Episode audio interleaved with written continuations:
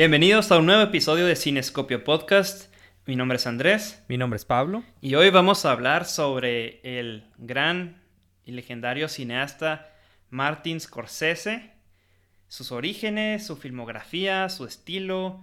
Eh, vamos a platicar mucho sobre eso. Vamos a platicar sobre qué hace único a este gran director y por qué sus películas son consistentemente amadas y generalmente exitosas. Sí, la mayoría. Sí, sí, porque ha tenido ahí un, uno que otro desliz en cuanto a taquilla, pero generalmente son muy, muy exitosas. Platicaremos sobre temas, técnicas y tropes presentes en sus obras.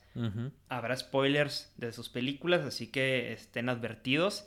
Y terminaremos dando nuestras propias opiniones de por qué Scorsese está entre los mejores directores de la historia del cine. Exactamente. Pero bueno, antes de comenzar, este podcast lo pueden escuchar en YouTube o en su plataforma favorita de podcast. Y si les gusta lo que hacemos aquí, por favor, suscríbanse, síganos, compártanlo con sus conocidos y los vecinos. Compartan lo que más les gustó del episodio en Instagram, por favor. Estamos en Instagram como Cinescopio Podcast. Nos interesa demasiado por poder crear una comunidad alrededor de este podcast porque no nomás queremos que sea de nosotros dos, queremos incluirlos también a ustedes, a todos ustedes que nos escuchan. Pero bueno, Andrés, Martin Scorsese, el gran Scorsese. ¿Por dónde empezar? Pues supongo que desde el, por el inicio, ¿no? De sus orígenes. Claro, como decía mi abuelo, primero lo primero, ¿no?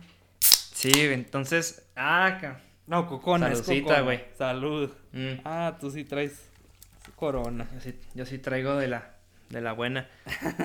Bueno, Scorsese, fíjate, Martin Scorsese, para sorpresa de nadie, nació en Queens, en Nueva York, y luego se fue, creció en Little Italy, al ser él un italoamericano. Y digo, ¿por qué para sorpresa de nadie? Porque es un director que, que hace cine desde el corazón. Desde todas sus películas son casi todas son muy, muy personales. Sí. Entonces, uno de los temas mayores temas en sus películas es la identidad italoamericana, ¿no? Y bueno, su nombre también suena italiano, entonces es de suponerse que él tuviera algo que ver, ¿no? Entonces él nace en Queens y crece en Little Italy en Nueva York. Y bueno, él estudió cine en Nueva York también y ahí fue donde conoció a Harvey Keitel, otro gran actor, mm, frecuente colaborador con él. Trabajaron juntos en Mean Streets, trabajaron juntos en Taxi Driver, en The Irishman más recientemente. Y bueno, Scorsese hizo su primera película. Fue en los 60, me parece. Esa película de Who's That Knocking on My Door, que se traduce ¿Quién está tocando mi puerta? Algo así, ¿no? Y, fue una película que de hecho Roger Ebert, uno de los críticos, si no es que el crítico de cine más famoso del mundo, ya murió, pero era uno de los más famosos, dijo que era una película, una gran película y que seguramente era el, pues digamos, el amanecer de un gran director y creo que no pudo haber tenido más razón. Creo que hasta se quedó corto, ¿no? Sí, sí, sí. No, no, no. Si supiera.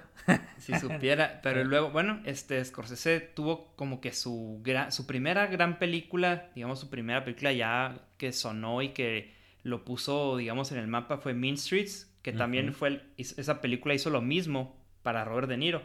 Digamos, se pusieron el mapa al mismo tiempo, ¿no? Y de la mano del otro. Fíjate que la historia de, de De Niro y de Scorsese está muy, muy chingona porque es una historia pues, muy padre de amistad, de hermandad en, el cine. De hecho, han colaborado en nueve películas, ¿no? Me parece, nueve. Sí, sí, sí, sí. El que más ha colaborado con él, según tengo entendido, de los actores. Sí, y la verdad es que ambos, o sea, siento que ninguno de los dos se debe nada, ¿no? Porque la verdad es que las mejores películas de De Niro, salvo El Padrino 2, son con Scorsese. Claro. No me queda la menor duda. Y al menos para mí, muchas de las mejores películas de Scorsese son con De Niro. y de hecho, no sé, no sé si sabías, porque eh, Martin Scorsese hizo Mean Streets, ¿no? En el 73. Y lo hizo Taxi Driver en el 76, que fue donde ya todos dijeron de que, wow, qué pedo con este cabrón y qué pedo con De Niro. Y de hecho los dos son como, como de la misma edad, ¿no? Más o menos. Porque también Martin Scorsese no es tan mayor. Mm, sí, son, de, son muy similar de edad. Según yo, sí. Scorsese es el 42, me parece. Creo De Niro es 45, ¿no? De Niro ha de ser como el, como el 40 ah, es más viejo. son, son, pues me hace que ya, ya estará ochenteando el De Niro, ¿o qué? Pues son de la, son muy cercanas, de muy cercana edad, entonces, eh, si son, digo, tienen ya, eso sí, más de 50 años de amistad. Y fíjate, esa historia está muy padre porque, tío, como decía, Mean Streets, Taxi Driver, puros hitazos, ¿no? Todos con De Niro. Pero luego Scorsese hizo New York, New York, que no sé si la han visto. Y fíjate, yo esa no la he visto. Ni yo. Es un, sé que es un drama musical, obviamente basado en, Nueva York. Sitiado en Nueva York. Pero la película fue, a pesar de que tuvo buena crítica, tampoco tuvo una crítica extraordinaria, pero fue bien recibida, pero fue un fracaso en taquilla. Fue un súper fracaso. Y a raíz de ese fracaso, Scorsese entró en depresión. Bien cabrón, se volvió adicto a la cocaína. Sí, eso sí sabía. Entonces, en una de esas le dio como una hemorragia interna o algo así. De pues, que abusó de plano, se periqueó de más, Entonces, entonces fue al hospital y se estaba casi muriendo. Entonces De Niro fue al hospital a visitarlo. Y ya estando ahí, que le dijo de que, bueno, güey, ¿te quieres, ¿quieres vivir o quieres morir? Porque si quieres vivir, fíjate que leí esta historia del boxeador Jake LaMotta, que se me hizo mm. excelente, que se me hace que sería una gran película. Entonces, si quieres ponerte al pedo y quieres vivir, vamos a hacer juntos esta película. y, y, de hecho, eh, se, o sea, se dice y, y sí se ha dicho que que Robert De Niro le salvó la vida a Scorsese ese día. Órale. Porque él ya estaba como dispuesto a morir, o sea, ya se quería morir. Sí. Estaba, tío, era adicto a la droga y estaba en un camino muy oscuro y De Niro fue el que le dijo, a ver, cabrón, o sea, vamos a ponernos al tiro, vamos a hacer esta película juntos y a ver qué pedo. Y esa película acabó llamándose Raging Bull. Mm, muy buena. Que hasta la fecha es considerada, creo que, la mejor película de deportes en la historia. Órale. Órale, no sabía eso. Y, y es considerada las mejores películas de la historia en general, sí, ¿no? Sí, sí, lo es. Pero, y fíjate que la última película de Scorsese que vi fue esa, güey. Ah, sí, Raging, Bull. Sí, la vi justamente. O sea, ya la había visto, pero, pero la volví a ver porque ya tenía años que no la veía y justamente la terminé de ver ayer en la noche, güey. Y qué peliculón, güey. No, güey, no. Sí, tiene un lugar muy especial en, en mi corazón porque cuando yo boxeaba en prepa veía Rocky para inspirarme y Raging Bull también. Y... Para encabronarte, para ponerte así en el, como que en el en beast mode, ¿no? para pelear. Claro, claro, y luego pues te das cuenta de, la gran historia que, que tiene Jake LaMotta y todo, y además cómo la transmite Scorsese. Pero bueno, ese es otro tema del que podemos discutir más, más a fondo luego. Sí, y fíjate, tío, me, me gustó mucha historia y como que a raíz de eso, pues Raging Bull tuvo un, fue un super hitazo, recibió una crítica eh, fue alabada mundialmente. Creo que fue nominado, no sé si fue su primera nominación como mejor director o fue Taxi Driver. Mm, pero creo que por Raging Bull sí fue nominado a mejor director Scorsese. Porque él, al igual que DiCaprio con el Oscar a mejor actuación, Scorsese tardó años y años en ganar el Oscar a Mejor Director porque era nominado y siempre se lo chingaban, güey, siempre perdía. Ajá, ajá. Le ganó, me acuerdo que le ganó Clint Eastwood por la de Million Dollar Baby. Ah, sí. Me acuerdo que le ganó el que dirigió Rainman. Tampoco me acuerdo bien cómo se llama, pero siempre perdía hasta... ¿Cuándo fue donde ganó el Oscar a Mejor Director, güey? No fue en... No fue por la de The Departed. Eh, creo sí. Bueno, porque creo The Departed ganó Mejor Película. Sí, me acuerdo. Sí, sí, sí, ganó mejor película y creo que ahí fue donde ganó mejor director y que creo que hasta dijo que cuando dijeron que había ganado, dijo, no quieren checar otra vez el sobre, o sea, no estarán mal, Así como cagándose en su, en su récord. Claro. Y fíjate. Sí, The Raging Bull fue la primera. Ajá, ahorita que aquí estoy checando. Órale. Y, y fíjate, güey, que ese, el Oscar, se lo dieron, creo que se lo dio Francis Ford Coppola y Steven Spielberg, no me acuerdo qué otra persona. Órale. Y son súper amigos, ¿no? O sea, todos los directores. Sí. Ajá. Sí, Francis Ford Coppola, Brian De Palma, Steven Spielberg, todos ellos como que salieron junto con Scorsese. Ajá. Y de hecho me parece que Brian De Palma fue quien le presentó a De Niro. A De Niro. Sí, ese sí me la sabía. Ajá, ajá. Sí, Brian De Palma, si no lo conocen, es el director de Scarface con Al Pacino. Y también él dirigió Los Intocables, Misión Imposible, entre otras muy buenas películas. Sí, gran director. Y, o sea, qué chido esas historias, ¿no? Como que, que existe este lazo de amistad entre ellos, porque luego vemos mucho las celebridades que es pura pantalla. Ajá, ajá. Que, que es como que todo es felicidad y todo está bien chingón, pero luego no. Claro, y, pero... y lo también que muchos de estos se consideran tipo rivales, ¿no? Por ejemplo, ya como dijimos, o sea, De Palma con Scarface y Scorsese con sus películas de gángster. O sea, no, es porque sean rivales opuestos o como, como también ponían a De Niro y a Pacino, ¿no? O sea, no, estas son más bien como eh, rivalidades amistosas. Amigos y rivales. Ándale. Ándale. Sí, sí. Entonces, fíjate, como que me gusta mucho eso porque a mí Scorsese, fuera, digo, sus películas me gustan mucho, pero también es un director que, aunque obviamente no lo conozco personalmente, pero he leído su historia y, y, como que está al tanto de, de, su vida y se hace que es una historia muy chida porque es una persona que no, no se, o sea, por lo que, por lo que he visto, no se le ha olvidado de dónde viene, ha intentado hacer cine basado en, en, su, en cosas que él sabe, sí. conoce, ¿no? Creo que, no me acuerdo quién fue el que le dijo, ah, este, John Casavetes, el gran actor y director de cine legendario, se hicieron amigos y él le dijo, y dijo, haz cine sobre lo que sepas, no quieras andar inventando, haz a cine sobre lo que tú sepas. Y por eso, fíjate, Scorsese es muy parecido eh, a Nolan y a Tarantino en el aspecto que hacen películas que quieren hacer. O sea, no son directores como de... Eh, que, un estudio los contrate y que, oye, tengo este proyecto y te quiero contratar de director. Ajá, ajá. ¿Sabes? Más bien ellos escriben, ellos son los que... Ellos son a los que se les ocurre la idea de la película y luego la hacen. Sí. Porque son películas muy personales. Sí, porque no, no es como J.J. Abrams o Ryan Johnson o bueno, ya nomás le estoy tirando, ¿verdad? Pero sí, ese tipo de directores. Nunca vamos a cansar de tirarle mierda. sí, son como sicarios contratados esos vatos. Quieres destruir una película, los contratos. Pero bueno, en fin. Eh, sí, o sea, ellos son muy personales y fíjate, eso, es curioso porque eh, Scorsese, todas sus películas, como bien dices, tienen como fases de la de la ciudad de Nueva York, de su identidad italianoamericana, o sea, de su religión, el catolicismo, y en fin de todo, pues toda la cultura de entretenimiento también, ¿no? Porque se ve mucho, muchos de estos aspectos en, en sus películas. Sí, sí, sí.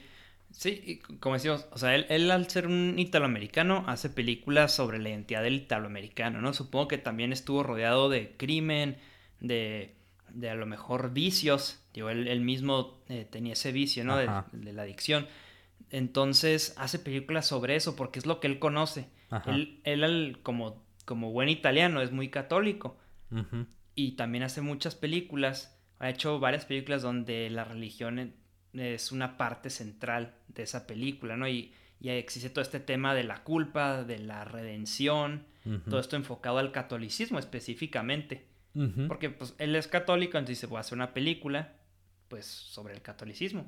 Y son unas grandes películas, la verdad. Pero a lo que voy con esto es que él escribe desde el corazón, entonces sus películas se sienten muy genuinas, se sienten muy, mm, digamos, como que empatizas fácil con esas películas porque se ve que él vierte su alma en sus proyectos. Sí, sí, no son películas como explorándolos como científicos bajo un microscopio, no, o sea, son como muy personales, o sea, que te sientes ahí, como bien dijiste en, en cuando hablamos sobre nuestros guiones favoritos, por ejemplo, Wolf of Wall Street, es una película no sobre el jefe, es como el, el de en medio, igual que Goodfellas. O sea, son personas, son personajes y películas sobre eh, personas en la vida diaria que conoces, no, no simplemente los líderes de las personas famosas, las celebridades, etcétera. Sí, totalmente de acuerdo. Entonces, hemos hablado de ese tema de la religión, está muy presente en su película Silence, que es la última que hizo sobre eso. Se me hizo una película extraordinaria, muy diferente, muy, muy lenta, pesada, pero por la por el tema, ¿no? Y por la historia de la película, que es sobre unos padres que, están evangelizando en Japón y pues, son perseguidos por el gobierno. Y pues existe toda esta tortura y muerte. Y mira, fíjate, cuando hablas de, de que Martin Scorsese hace películas de religión, no están tratando él de y convertirte al catolicismo o de convertirte a que por favor cree lo que yo creo, que es lo que creo que muchas películas de religión intentan hacer y creo terminan por eso adoctrinar, ¿no? Exacto. Intentan adoctrinar, pero es de que, güey, o sea, respeto tu religión y me, y me interesa saber más sobre ella, ¿no? Conocerla. Ajá, pero no significa que voy a creer en ella y que me tienes que estar diciendo en qué creer. Y Scorsese, siento, como dices, muestra mucho respeto, sobre todo en Silence. Nunca muestra como de que... Sí muestra la persecución de los japoneses hacia los, los católicos, pero es... Digo, eso es, eso es un hecho, ¿no? Así pasó. Pero intenta mostrarte el lado de los japoneses, su mentalidad. O sea, ¿por qué lo hacían?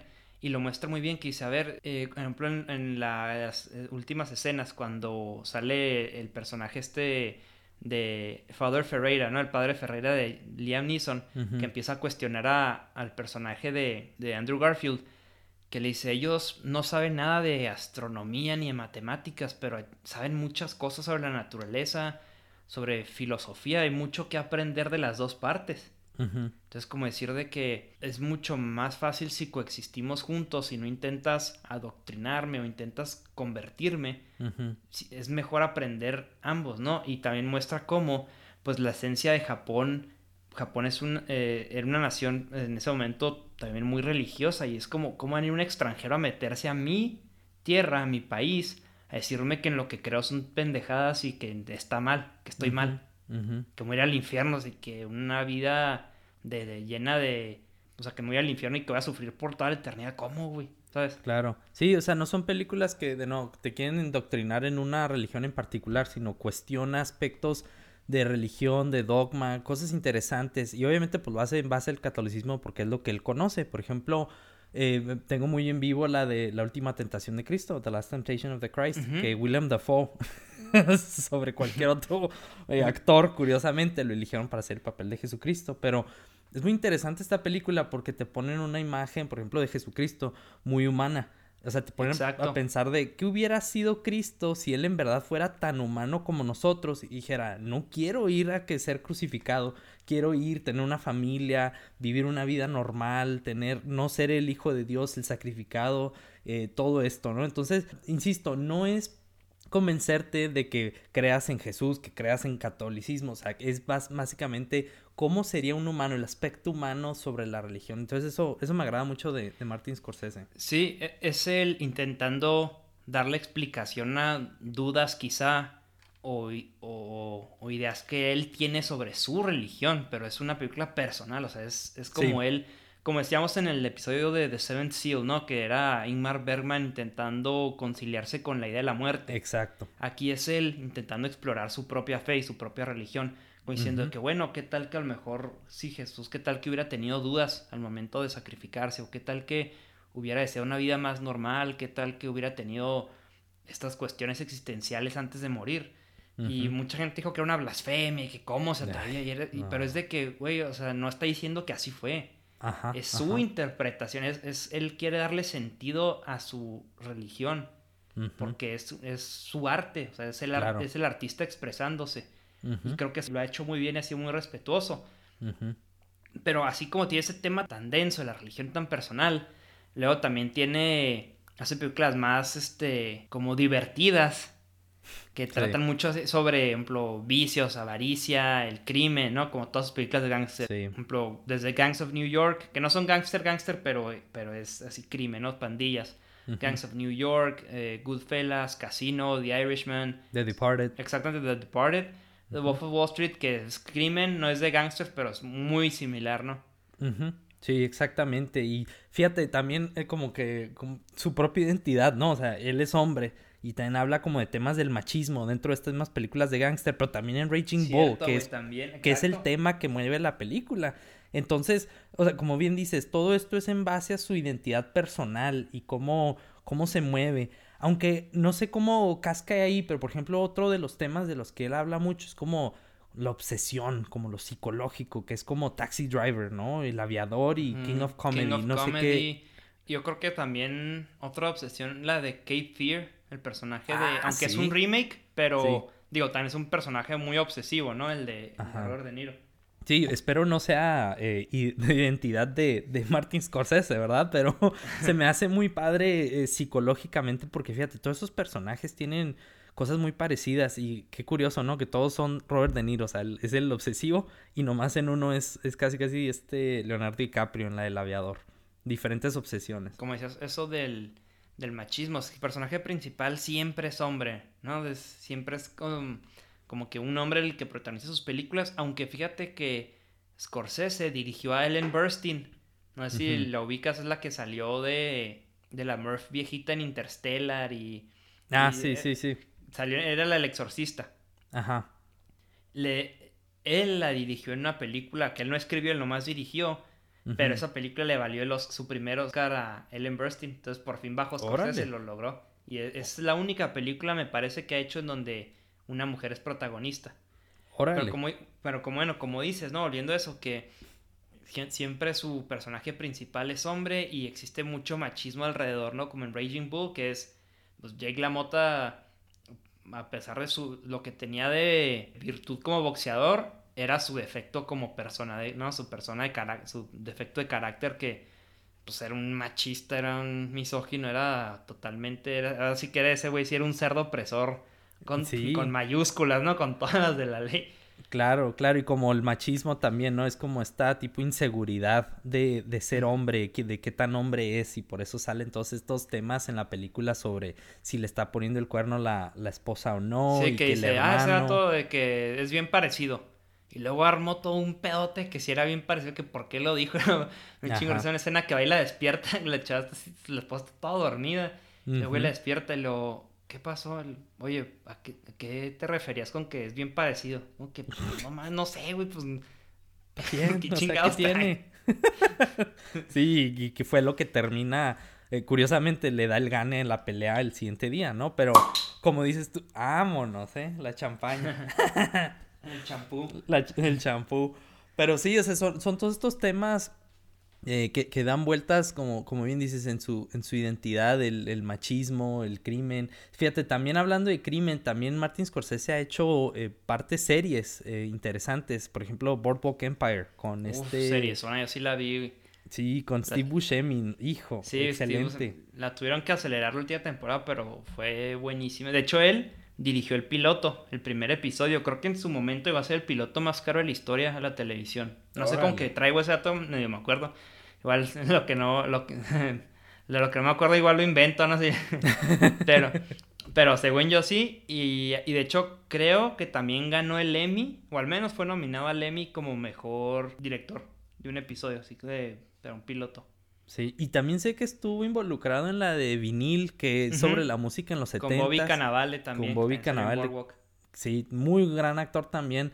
Eh, pero esa sí no te sé decir mucho porque no, esa sí no le he visto y no, no le he puesto mucha atención. Pero también sale, de hecho, este Ray Romano, que es comediante y aparentemente hace muy buena actuación seria. Entonces, pues, es parte con el, el, la joyita que, les da, que les da los premios. Pero, pero fíjate, está interesante esa de vinil porque aquí es donde se mezcla su. O sea, la película sobre su amor por la música contemporánea, porque el güey también es súper fan de rock. Claro, y es uno de sus tropes, ¿no? De hecho, es, ajá, es uno de sus tropes. Él generalmente en sus películas también es famoso por usar música contemporánea, música como rock. Por ejemplo, en The Departed, en la de I'm Shipping Up to Boston, ya es muy. que fue así como icónico eso. Los Rolling Stones, ajá. Entonces, en todas sus películas tiene esa como amor a la música contemporánea y las pone, ¿no? Y ha hecho documentales, como de Bob Dylan, Rolling Stones. ¿Qué otras eh, cosas así hace generalmente? Por ejemplo, la improvisación.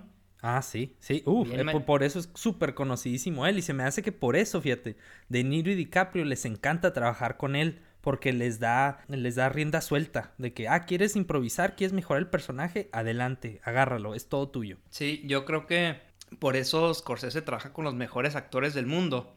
Y los mejores actores del mundo trabajan con Scorsese. Porque existe esta sinergia como muy interesante, ¿no? De que Scorsese bien, pues es de los mejores directores de la historia, nadie lo puede disputar. Claro. son hechos, ¿no? Y él bien pudiera ser egoísta y decir de que, güey, yo hice este guion, soy el mejor, no me puedes, no le cambies. Pero al contrario, él le da un chingo de libertad a sus actores. Dicen, a ver, si creen que pueden mejorar esto, si creen que esto salir mejor, va.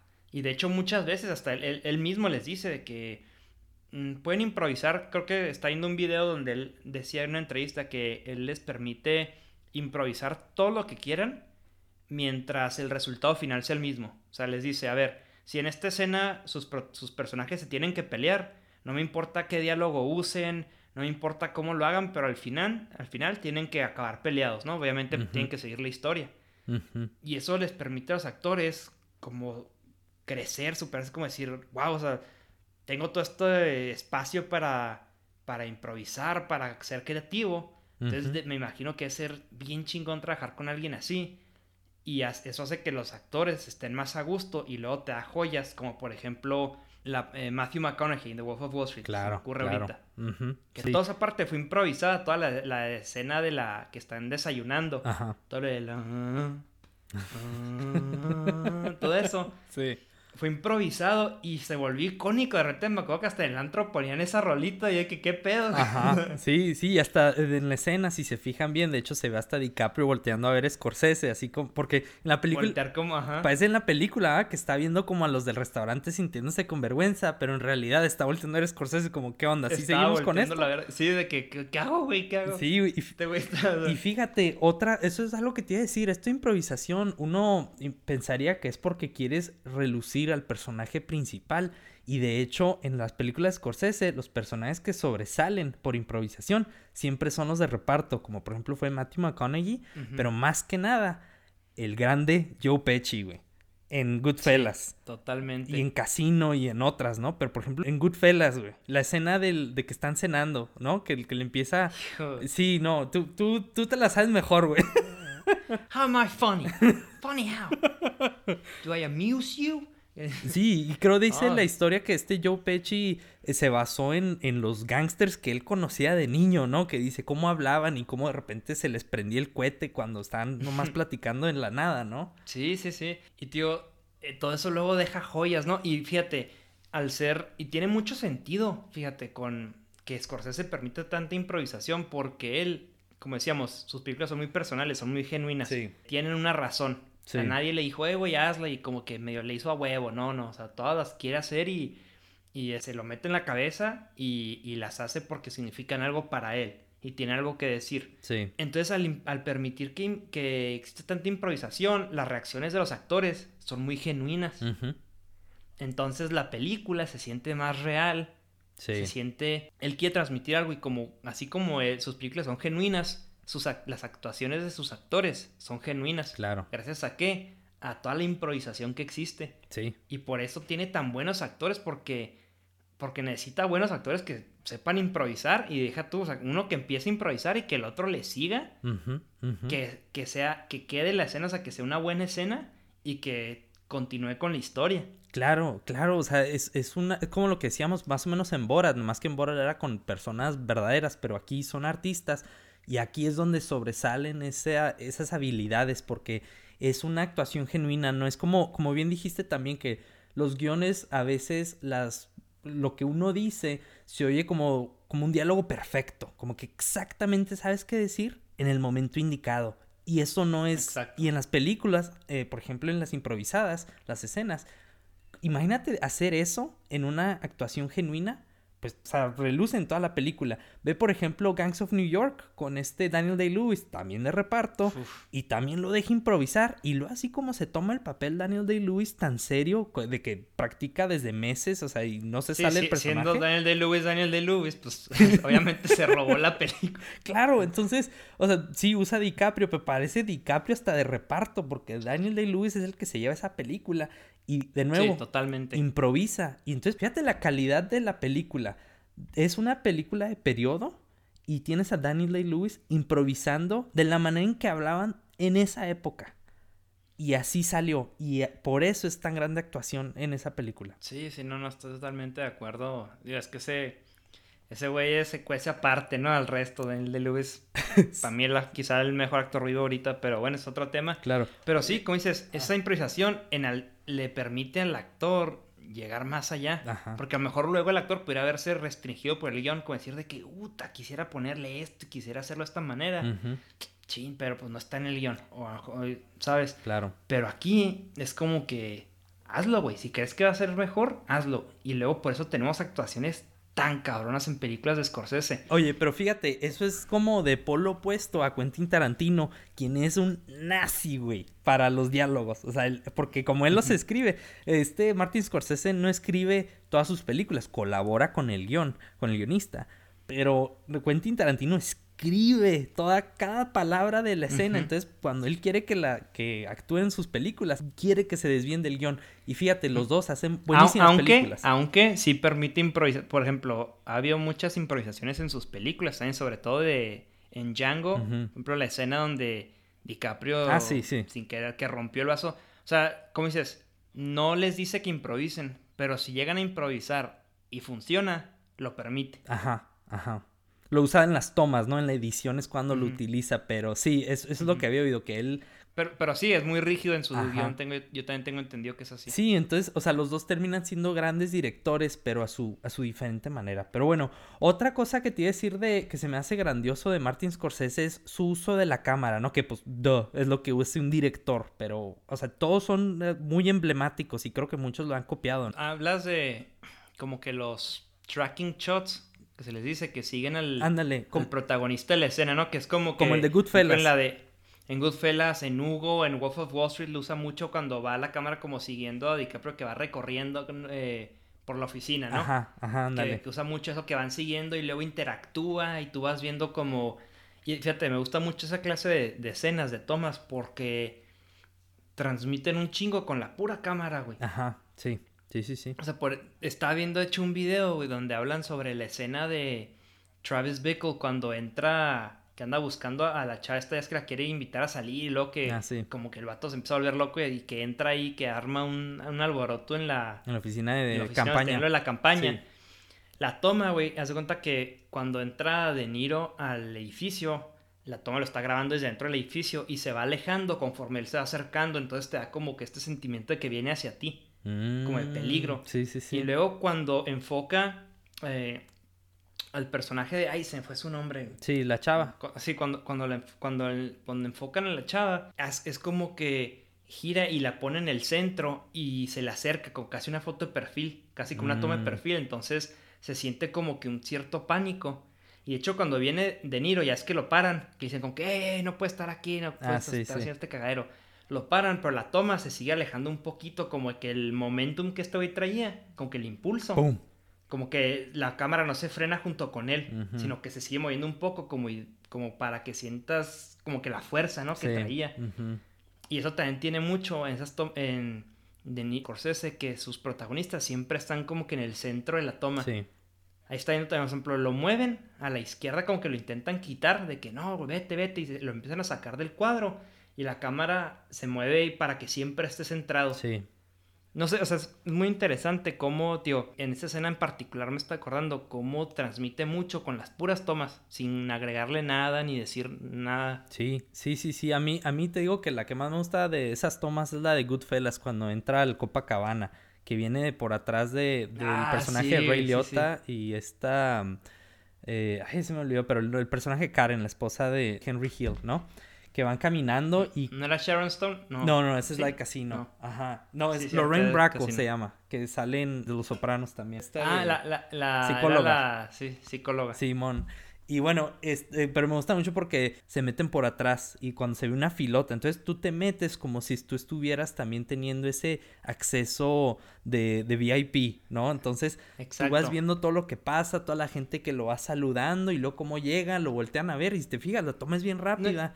Y hasta cierto punto es como una toma de punto de vista, ¿no? O sea, eres como, como si tú fueras uno, el güey que va atrás. Sí, sí, o sea, exacto, como si tú fueras un invitado de ellos y tú vas viendo todo lo que hacen y cómo lo voltean. Y fíjate, es lo que te decir, la toma, cómo es tan rápida cuando llegan a ver al gerente y el gerente le como que mueve los dedos para que los meseros le traigan una mesa y se ve como los meseros traen la mesa en friega, pero vuelves a estar y como si fuera bien armoniosa la la toma, sigues estando detrás de ellos. O sea, como si tú nomás estás volteando a ver al cuarto para ver qué está sucediendo porque acaba de llegar estas dos celebridades, por así decirlo, ¿no? Al Copacabana. Entonces es, bien interesante todas estas tomas porque, insisto, es como si tú fueras el, invitado, como si estuvieras personalmente ahí.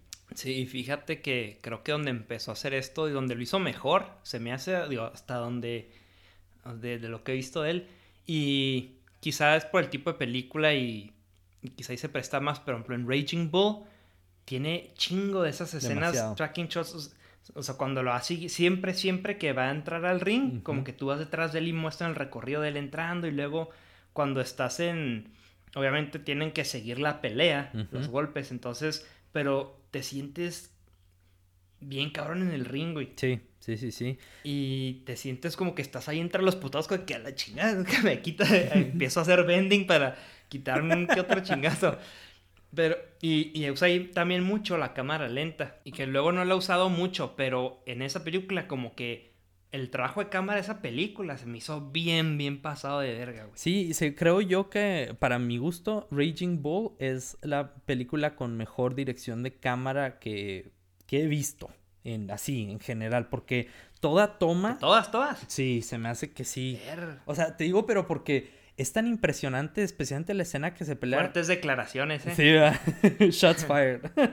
Pero no, cuando se pelea con este Sugar Ray Robinson, toda, o sea, toda la escena. Buenísimas escenas. Sí, porque empieza como muy rápido, la toma es como, como de la típica pelea de box, o sea, no es como, como cuando la ves en HBO o en, o en otro tipo de, de- o sea, en TV Azteca, qué sé yo, ¿no? O sea, no es así, o sea, es como muy personal, viendo la perspectiva que es Jake LaMotta, lo que él está percibiendo en la pelea, la emoción, la adrenalina, y de repente, como dices tú, se alenta. Y de repente es como en el momento donde ni el público tiene que ver y se, o sea, todo el público Sí, se silencio, ve. ¿no? Silencio. Y de repente nomás se ven los golpes que entra de Sugar Ray Robinson y el- como el desgargate, la sangre brincando por todas partes. Toda esta escena es... Güey, la así. escena cuando le brinca toda la sangre a los jueces, güey. Sí, sí, sí. Quedan los de la radio, así que dices, no mames. Y fíjate, también tiene un cierto elemento como de exageración, pero esa exageración es por, como diciendo, estás viéndolo de la perspectiva de Jake LaMotta, o sea, este cuate me está sacando todo el mole a tal punto que estoy manchando a los jueces, o sea, qué vergüenza, pero pues ok, aquí estamos perdiendo, ¿sí me explico? O sea, sigue viendo detrás de, dentro de la historia, esas tomas siguen teniendo, como dices tú, transmitiendo un mensaje en particular. Sí, fíjate que yo estaba leyendo que lo que más, cuando Scorsese se empezó a preparar para la película, que empezó a, pues estuvo mucho tiempo con boxeadores y todo, que lo, lo que más le impresionó del box, al menos, o sea, de las peleas en el ring, era las esponjas llenas de sangre. Sí, sí. Cuando le ponían la esponja a los peleadores, que era pura sangre, güey. Sí, sí, O sea, sí, el sí. agua ya está roja, roja. Y las gotas de sangre en las cuerdas.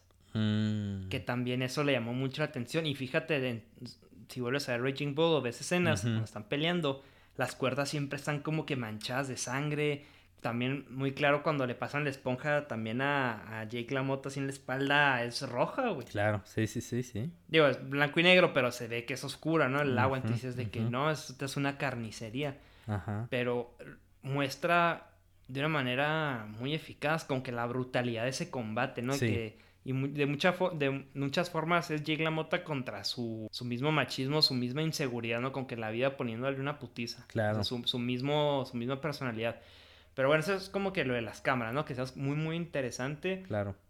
Todo lo que transmite con una sola toma, no tiene que ponerlo.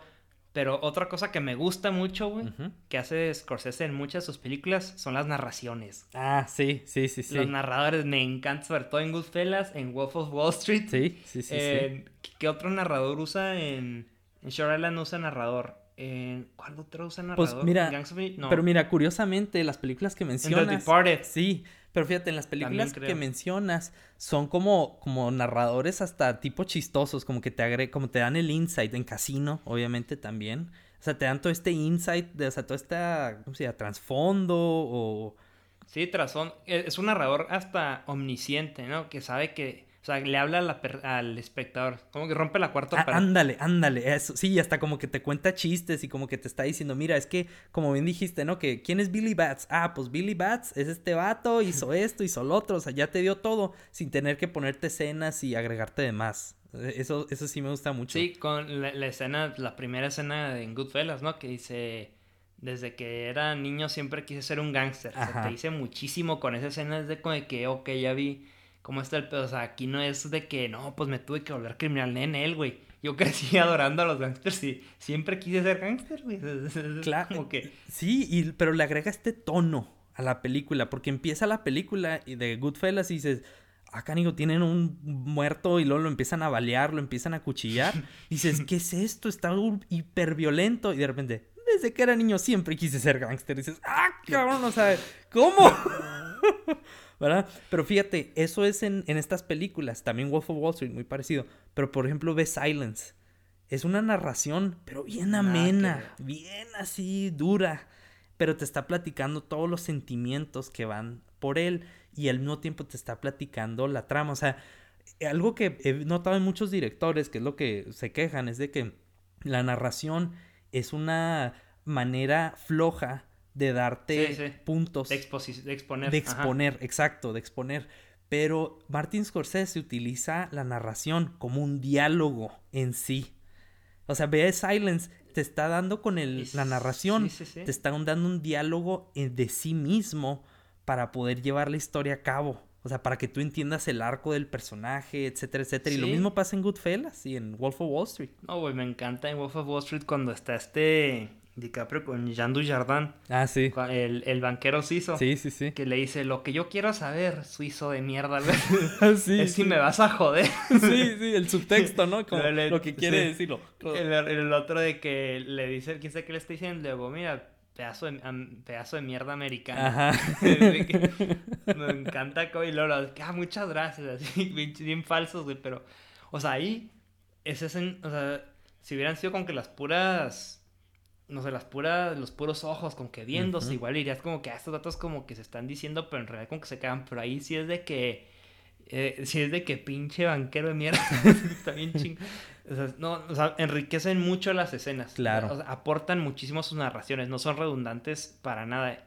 Claro. Y, y es más, aunque fueran redundantes, pues como están tan bien hechas, bien, o sea, son bien divertidas, y me encantan las narraciones porque sé en Wolf of Wall Street, sobre todo, cada vez que este güey empezó a decir algo, era de que no mames, o sea, me voy a reír. Claro, y ese es que es el tono. O sea, por ejemplo, esa escena del banquero, como bien dice, si no hubiera tenido la narración y nomás se vieran así, como, o sea, que hubieran hecho, por ejemplo, tomas a los ojos cercanos, como los ojos a lo mejor este, dando vueltas, como que o no quieren, o los ojos así como de falta de confianza como que sería una película eh, amena, oscura, como que otro tipo de tono, pero cuando lo dice en narración y le ves la cara sonriente, el sarcasmo, entonces te está diciendo, es una tipo comedia, güey, es un momento comédico. Pero fíjate, en Wolf of Wall Street, esto lo noté mucho, también ve la narración, llega a un fin cuando, por ejemplo, pasa la escena que, que este Jordan Belfort empieza a golpear a su esposa cuando se quiere ir con la hija.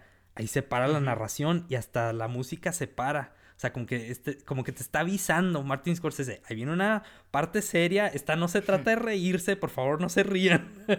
Ahí viene lo serio de la película. Pero cuando pasa todo lo demás, viene la narración, viene la música. Ah, muérete de risa, no hay problema. Sí, sí, totalmente de acuerdo contigo, güey. Muy, muy buen uso ahí de, de esos elementos.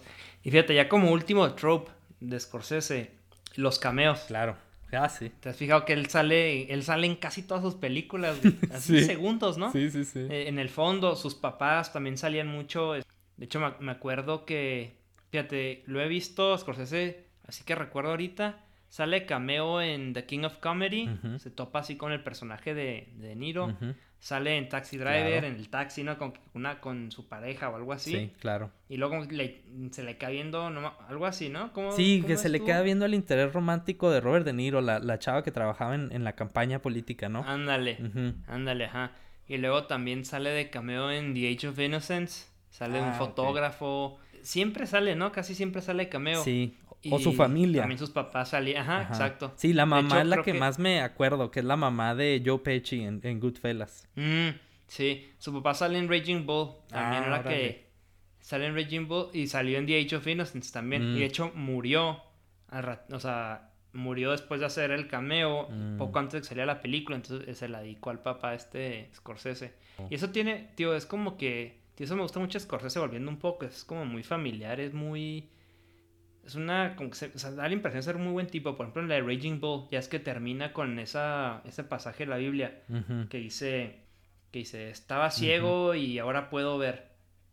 O algo así que dice que, ay, te curó un pecador, ¿no? Algo así dice que dice, pues no sé si será pecador o no, pero yo lo único que sé es que antes era ciego y ahora veo.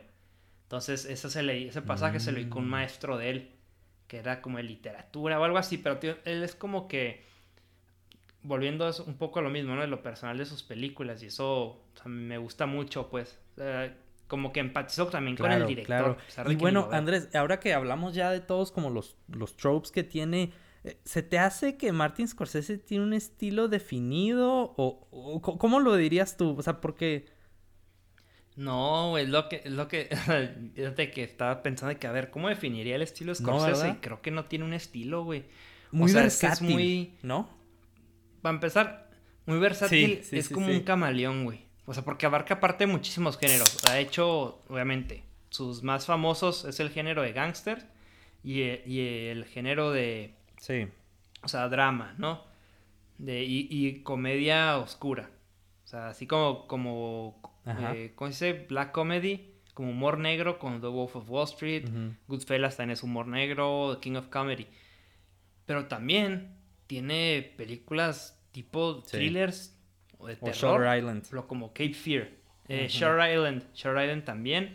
Tiene como de época, como The Age of Innocence, que es un drama romántico. O sea, sí, esa es una película romántica. Tiene New York, New York, que es un musical. Entonces tiene Raging Bull, que es de deporte. Entonces este güey abarca un chingo de géneros. Y sus documentales, ¿no? Que obviamente no, no estamos hablando de esos, pero ha hecho documentales. Como decíamos, se ha metido en televisión. Y fíjate que no tiene un estilo porque bien pudiera ser, mira, me pongo a pensar, por ejemplo, así se me viene a la mente Nolan.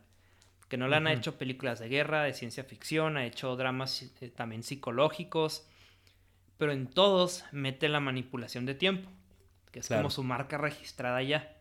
Entonces, eh, manipula Quentin Tarantino es la violencia, ¿no? Quentin, ajá. Entonces manipulan, pero no, manipula el tiempo, ya sea en película de guerra o ciencia ficción, le vale madre, ¿no?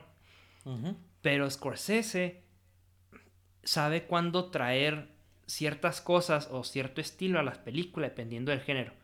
O sea, las películas, por ejemplo, The Wolf of Wall Street, Goodfellas, son películas súper enérgicas, así como que bien vivas, con mucha vibra, divertidas. Lo que es Silence. Silence es, como decía, es, es una película pesada, es lenta, no tiene casi ningún elemento que has visto, por ejemplo, en casi ninguna película de Scorsese eh, existe cinematografía como de la naturaleza, tomas de la naturaleza, ¿no? Por ejemplo, en la de Silence, fotografía por el gran mexicano es Rodrigo Prieto, que también trabajó en The Irishman con él y, en la de, ¿cuál fue la otra? De Wolf of Wall Street, precisamente. Ahí ves toda esa fotografía de la naturaleza y ves un país hermoso como Japón y todo, y es, no te imaginarías que la dirigió Scorsese, güey. No. No, existe, como decíamos, no existe el narrador este que rompe la cuarta dimensión. Casi no, eh, casi no existe. Eh, Narración eh, chistosa, o sea, el tono, Ah, sí, exacto. O sea, el narrador, no hay muchas tomas que él usa luego muchas veces. No existe muchos temas que luego trae.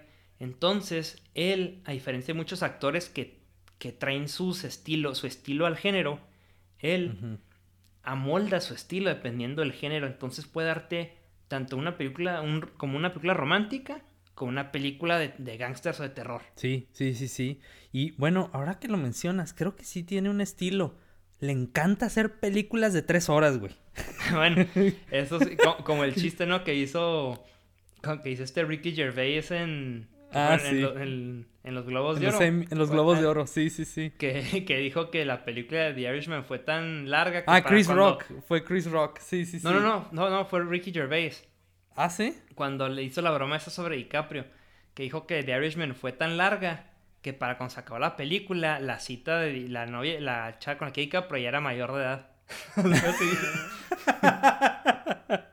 sí, no, yo me sabía que la que dijo Chris Rock, creo que decía ah, sí, que ya terminamos de ver la temporada 1, no me acuerdo si era Jimmy Kimmel, que ya terminamos de ver la temporada número 1 de, de, The Irishman y nos falta la, nos faltan otras cuatro y que no sé qué, porque pues está bien larga la película, ¿no? Pero sí, creo Taxi Driver es una de las más cortas y de hecho dura dos horas.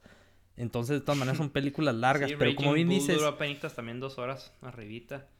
Sí, pero como dices, el, el, ¿cómo se dice? El paso, el momentum que tiene la película nunca se siente eh, lento al punto de aburrición. Es más bien lento como por un sentido, como es Silence, muy ameno, muy así. Sí, porque claro, eh, lento no es para nada sinónimo de aburrido o malo, simplemente es la el paso de la película, película ¿no? El, el ¿cómo se dice? El, el tiempo que lleva, ritmo. Claro. Sí, sí, sí. Oye, y Andrés, ahorita antes de, ir a nuestras eh, películas favoritas de Scorsese, no sé si, si oíste, pero esto es interesante. dicen que Martin Scorsese criticó a Marvel, que dijo, eso no es cine de ah, verdad. Sí, ¿Sí, lo viste? Sí, sí, sí, sí, que dijo que no era cine y que era... Sí, sí, que criticó bien duro que, no era cine, pues las películas de, Marvel. A ver, ¿tú, ¿tú, qué piensas de eso? A ver, déjame oír. ¿Qué, ¿Qué piensas de eso tú? Mira, o sea, yo entiendo de dónde viene. Y lo entiendo por todo lo que ya dijimos de Scorsese. Que él es un director que quiere transmitir algo, que son películas muy personales, que son sobre lo que él conoce, que son películas que le vienen del corazón. Entonces creo que lo que él dijo, él a lo que se refería que no son cine, es que no son películas, son, son como muy genéricas y muy formulaicas. Todas son iguales, ¿no? De que el, el, héroe y luego eh, como que tiene su origen, luego tiene sus dificultades, luego se sobrepone. Son, son guiones casi todos iguales, si te fijas. Nomás sí, cambia pues el protagonista o el villano. sí, como el, arco del, héroe de Joseph Campbell, ¿no? Que puso en su libro y todas las películas siguen el, el de este Blake Snyder a la perfección. Sí, sí, sí, Ajá, pero son películas, o sea que todas son por diferentes directores, tienen diferentes actores, tienen diferentes, mm. muchas muy mm, diferentes escritores. Como si fueran forma el mismo formato nomás hecho por diferentes personas. Ajá, entonces como que se sienten películas como por encargo, así de que, ah, mira, esta cosa vende, hay que hacerla. No, Premoldeadas. ajá, no se trata de transmitir, no se, son como hechas en fábrica. Entonces para él, Scorsese, al ser un director tan personal, tan pasional por el cine, pues dice, no es cine, güey, porque yo el cine, lo que, el cine que hago es muy personal y busca transmitir algo sobre mí, sobre lo que quiero expresar, sobre lo que me llama, lo que me mueve, lo que me hace llorar, lo que me hace reír, lo que me apasiona. Y Marvel no es eso. O al menos el género de superhéroes, pues no es eso. Entonces yo creo que de ahí venía, de que cine, pues obviamente están en el cine, pues es cine, ¿no? Son películas. Y, puede hacer mucho dinero. Hacen un súper dineral, pero yo creo que a eso se refería a él y estoy de acuerdo con él. No significa, o sea, que yo piense que son súper formulaicas y que son la misma chingadera casi siempre, no significa que no las aprecie porque sí me divierten y hay unas que sí considero de Marvel que son muy, muy buenas películas. Como ejemplo, eh, Iron Man 1, la de Civil War y Winter Soldier. Esas, a mí se me hicieron buenísimas películas. Sí. Por lo que son, ¿no? Claro, si me dices, ay, son súper artísticas, ponelo, güey, no, no son artísticas. No, claro. No, y fíjate, yo creo que, que, también Scorsese tiene razón, y no porque es Scorsese nomás, pero es que, como dices tú, estas se sienten prefabricadas, o sea, que tienen el mismo molde, no, diferentes personajes, diferentes directores, etcétera, etcétera. Pero más que nada, para mí, se me hace que es por el labor de un director. ¿Cuál es el labor de un director? O sea, además de de hacer toda la pinche película, ¿no? Pero es más bien también las tomas, dirigirlas, decir, ¿cómo fregados voy a hacer para transmitir este mensaje, esta emoción, como dices tú? Y Marvel, todas las películas son casi puras, eh, puros efectos especiales por computadora. O sea, ve los Avengers. O sea, todos los personajes, pues, dices, pues la gran mayoría todos son hechos por computadora. Entonces, el actor básicamente nomás se pone detrás de una pantalla verde. Bueno, enfrente de una pantalla verde y empieza a actuar lo que dice el diálogo y a ver cómo se imagina a Hulk, cómo se imagina a un monstruo gigante. Pues, ¿qué le vas a decir al, actor? Ah, eh, llora más, eh, grita más. Eh, eh, pues no, no tiene mucha dirección, no tiene mucha ciencia. En cambio, una película como The Raging Bull en, en, el ring, en el cuadrilátero, Silence, Wolf of Wall Street, hazlo más chistoso, improvisa, no tiene nada de esto y creo que, que por eso lo dijo Scorsese. Sí, sí, sí. Y al final del día, pues es su opinión y puede decirla y pues es Martin pinche Scorsese, güey. Puede decir lo que quiera, o sea, ¿qué le a decir, güey? claro. O sea, qué, qué chido. Claro. Es como decir que eh, Picasso dice algo de unas pinturas, pues vas a oír qué dice Picasso. O sea, no, no nomás vas a decir, ah, pues chido, güey. No, pues no. Bueno, Andrés, ¿qué, ¿cuáles son las películas que más nos gustan de Scorsese? Y creo ya mencionamos a varias, ¿no? Sí, pues digo, Estaría raro que mencionáramos, ejemplo, Goodfellas y Wolf of Wall Street y no estuviera en nuestro top 10, ¿verdad? Pero, mira, a ver, te voy a decir un top 10. A ver, este. Para mí, o sea, mis películas favoritas de Scorsese, 10 películas. Ok, a ver. Eh, Goodfellas, Raging Bull, Wolf of Wall Street, The Departed, Taxi Driver, obviamente. Eh, Silence, me gustó mucho también. El aviador no lo hemos mencionado, güey. Se hizo El aviador. Muy buena película. mm, Gangs of New York, Shutter Island. Me falta una, creo, güey. Eh, y The King of Comedy. Me gustó, me gustó mucho. Comedy. Sobre todo la actuación de, de Niro es, es, otro pedo. Y si han visto, si han visto Taxi Driver y han visto King of Comedy, ya vieron Joker y viceversa. sí, sí, estoy de acuerdo. Creo que estoy de acuerdo con tu lista. Eh, nomás no he visto King of Comedy, tengo que verla. Pero yo agregaré The Irishman. Y nada más porque mm. también, o sea, sí, está muy larga. Pero está muy buena, muy interesante. Los personajes, o sea, De Niro, Joe Pesci, Harvey Keitel y obviamente Al Pacino, que es la primera película que hace con Al Pacino este eh, Martin Scorsese. Entonces, todos estos personajes y una película de gángster, por eso la, la, agregaría ahí también, ¿no? Fíjate que The Irishman sí me gustó mucho. Pero me sacó mucho de pedo, por ejemplo, de Pacino y, y este De Niro. También Joe Pesci se ven como que ya bien viejillos, güey, como que ya no traen tanta energía. Y luego te los quieren hacer pasar así con el software que les quita la edad. Que, o sea, ah, sí, se ven más jóvenes, pero igual no mames, ya, o sea, se supone que te da como pinches 30, 40 años al mero principio.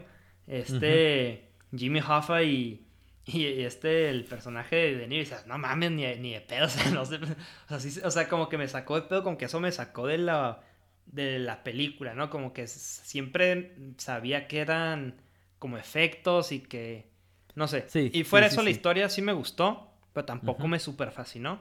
Pero, tío, eso fue como que algo que me, sacó de pedo. En Silence, por ejemplo, me sacó mucho de pedo.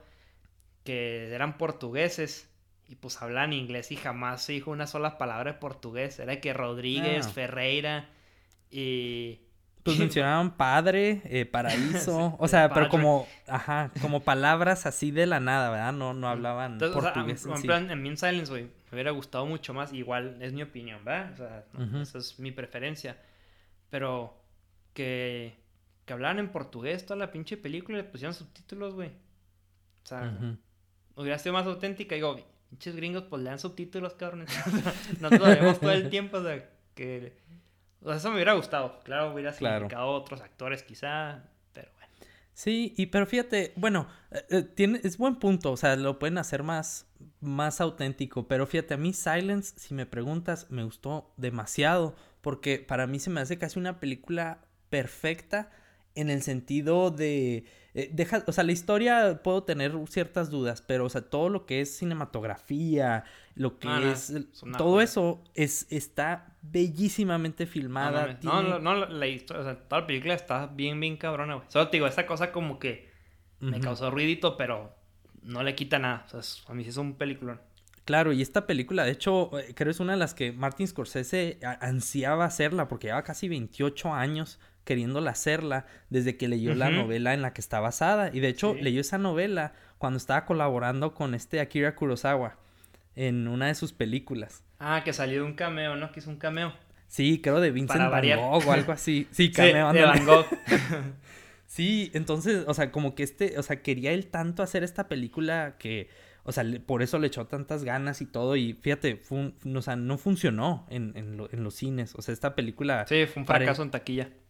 Sí, parecía película independiente, porque de hecho, quién sé qué estudios lo, la financiaron, pero igual, o sea, es una obra maestra y la recomiendo mucho. Pero bueno, y fíjate, algo chistoso es que los mismos que hicieron Silence, la gran mayoría del equipo, también hicieron, son los que hicieron Wolf of Wall Street, porque la película salió después que Wolf of Wall Street. O sea, ve la diferencia de película. Tiene el mismo cinema, el, mismo director de cámara, Rodrigo Prieto. Tiene no sé si. El mismo productor. Telma, Shoemaker, que es la que has trabajado como por 50 años con, con De No sé si también editó esa. Sí, sí, creo también la editó. O sea, y ver la, diferencia en, en, cinematografía y la diferencia en edición. Pues, esa película es noche y día. O sea, entre esas dos. Sí, y Wolf of Wall Street también. Es una película, creo, creo que son muy parecidas en, en, en, cuánto duran, pero Wolf of Wall Street es un paso agigantado, como dijiste. O sea, es una película que puedes ver cinco veces y las cinco veces te sigues divirtiendo y ni siquiera sientes que son de tres horas. O sea, no, yo no quería que se acabara, güey. Oye, pero bueno, a, ver, esas son nuestras favoritas, sí. Claro. ¿Cuál es la que menos te ha gustado, Scorsese, o que no te guste? O sea, mejor te gusta, pero la que menos. Pero ¿cuál así pondrías al final, güey? Que dijeras, no, esa... Mira, te, voy a ser honesto, güey. Sí, Cabo de Miedo. No me gustó nada, en absoluto. La de Cape Fear, la de Cabo de Miedo, que sale Robert De Niro de loco y sale este. ¿Cómo se llama este actor que también está bien locote? Era eh, Nick Nolte, ¿no? Nick Nolte. que se volvió un súper alcoholicazo luego y. No sé, bueno, en fin.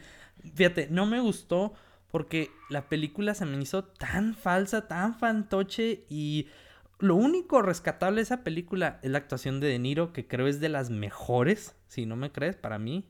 Pero toda la película... Bien, cabrón. Sí, demasiado, demasiado.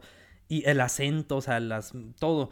Pero te digo, la película se me hizo como que era el paso. Cuando la vuelvas a ver, ve el paso del momentum, todo lo que tiene la película como que es apresurado, lento, apresurado, lento. Y luego como que no tiene sentido a lo que te están dando la historia. Se siente muy forzado lo de Nick Nolte. O sea, no sé, no me gustó, pero bueno, no sé tú qué piensas. mira, yo la vi, la he visto como dos o tres veces, creo. Eso ya te da una idea que sí me gustó. pero la última vez que la vi fue hace unos años, entonces tampoco la recuerdo así a la perfección. Recuerdo que sí me gustó mucho. Y, sí me gusta, o sea, si me preguntas, ¿te gusta? Sí, sí me gusta, güey.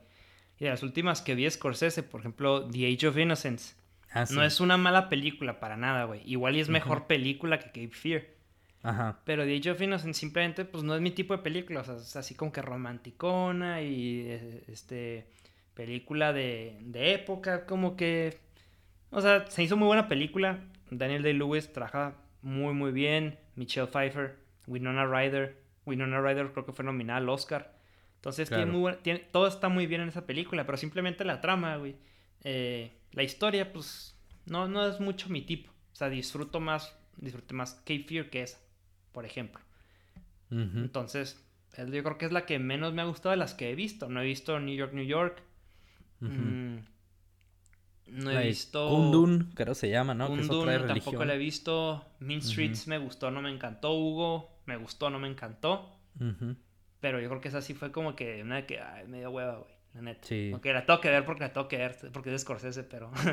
claro, no, yo tengo que verla. Pero bueno, ya que mencionamos las que no nos gustó, ¿cuál es la que más te gustó? Y creo que los dos estamos de ah, acuerdo, no, ¿no? sé, no sé, a ver.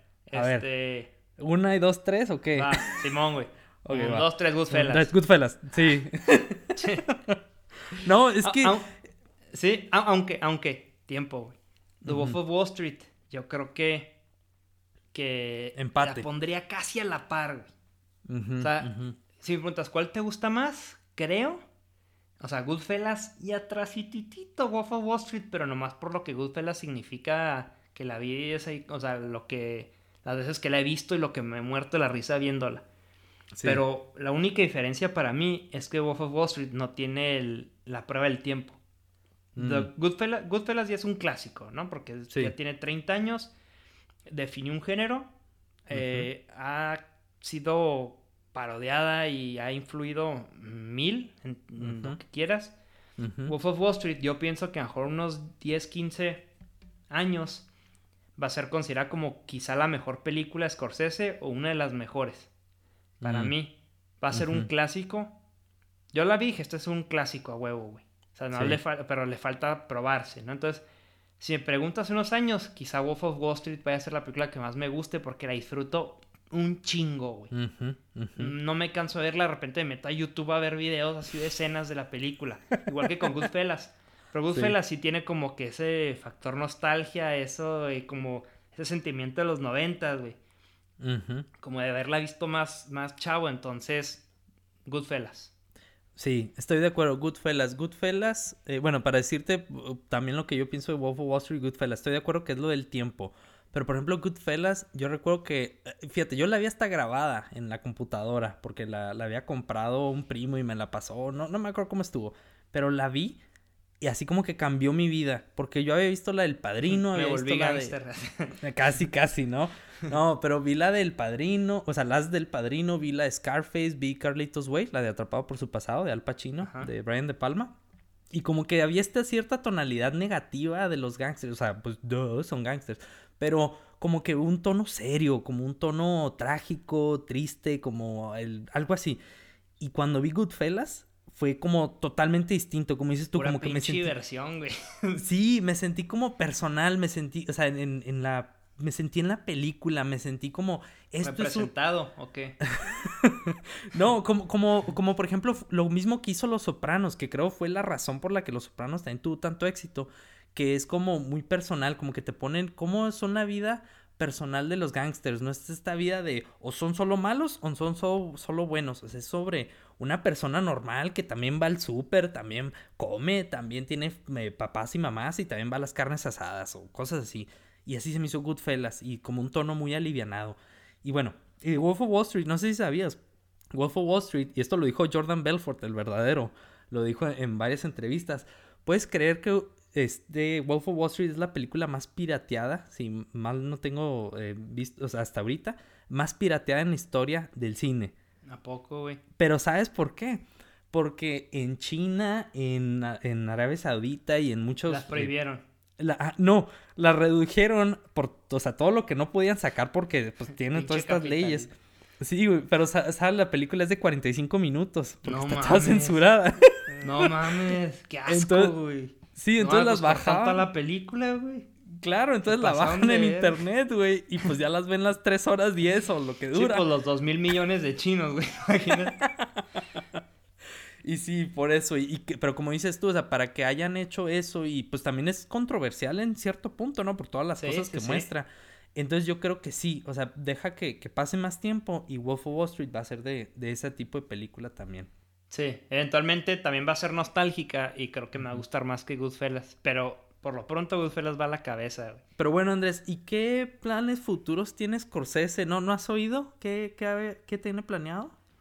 Ah, sí, fíjate, estoy muy informado. No te creas, este, pues escuché, o me acuerdo que había leído cuando iba a sacar una película y me acuerdo que en cuanto escuché fue así que no mames, toma mi dinero, a la verga". que, que iba a hacer una nueva película con De Niro y DiCaprio. Uy, Y se, sus se dos va a llamar- musas. sí, y la, va- creo- la va a fotografiar Rodrigo Prieto otra vez Uf. y se va a llamar Killers of the Flower Moon. Ujú. que está basada en una novela, creo que como un asesinato en Oklahoma o asesino, algo así. Ah, cabrón. Pero, ajá, suena como oscura, no suena así como tan, tan alivianada. Suena un Mm. poco a lo mejor quizá... Ah, ¿Te imaginas, güey, una película Es la que le falta, ¿no? Le No falta mames, tipo género, no, ¿no? te mames. Cállate, ya. Se me- no voy a poder esperar, güey, no voy a poder esperar. No, y fíjate, iba a salir el año que entra, güey, en el 2021, pero por toda esta chingadera del virus de mierda, güey, del COVID. Ujú, ujú. Pues atrasó todo y creo que empezaban a grabar en febrero del 2021. Mm, entonces- no, falta. Tal, les, bueno, no les zumba tanto, ya como dos meses. Pero Ah, ponle que cierto. esté lista para. Mm, Digo, depende de la producción cuánto tarde, pero ponle que esté lista para la temporada de, de Oscars del 2021. Ya es que las. Generalmente las contendientes salen en, en otoño, octubre, noviembre, diciembre. Pues ponle que esté lista para entonces, güey. Mejor para el- dentro de un año ya la vamos a poder estar viendo. Ojalá. Entonces, Scorsese, De Niro, DiCaprio, la, la trifecta, el, el, el- el. Padre, el Hijo y el Espíritu Santo, güey. Los tres italianos, sí. No, pues olvídate. Cállate la boca, cállate los ojos. Sí, oye, pero otra que yo me gustaría ver, que obviamente esto, esto es- no, no es nada que esté planeado, pero yo espero ver Matt- eh, a Matthew McConaughey con Martin Scorsese más adelante. O sea, güey, sí estaría espero. muy chingón otra vez, güey. Porque, sí. fíjate, o sea, creo que es, una vez estábamos platicando eso, güey, que es una película como de tres horas. Y para los 10, 15 minutos que sale Matthew McConaughey, generalmente mejor sería un cameo o pasaría desapercibido, pero neta que el güey se robó. Es de sus escenas son de las más recordadas de toda la película, güey. De los actores más recordados de esa película y sale 15 o 10 minutos, no sé cuánto sale. Claro, y fíjate, todas las escenas, todas se las roba DiCaprio, excepto esa. Y en esa DiCaprio se ve como que no supo ni qué hacer, o sea, como que hasta la improvisación, él así como que, pues, a ver qué fregados. Y Matthew McConaughey, todo lo que se inventó, dices, no puede ser, o sea, hizo una mega Sí, escena. él- él- él lideró la escena, güey. Toda, toda la secuencia fue llevada de la mano de Matthew McConaughey. Como que DiCaprio no reaccionaba. pero Ajá, el que ajá. metía todo así era... Sí, sí. Estoy de acuerdo contigo. Me gustaría ver mucho una película con ellos dos. O sea, Matthew McConaughey y Scorsese. Sí, absolutamente. Pero bueno, eso es todo por hoy. Si se quedaron hasta el final de este episodio, se los agradecemos muchísimo. Como mencionamos al inicio del episodio, nos pueden escuchar en YouTube. Suscríbanse y denle like al video o en su plataforma de podcast favorita. Y también pueden seguirnos en Instagram. Pero bueno, muchas gracias Pablo. Muchas gracias a ti Andrés. Pero más que nada, muchas gracias a todos ustedes y nos estaremos viendo en el próximo episodio.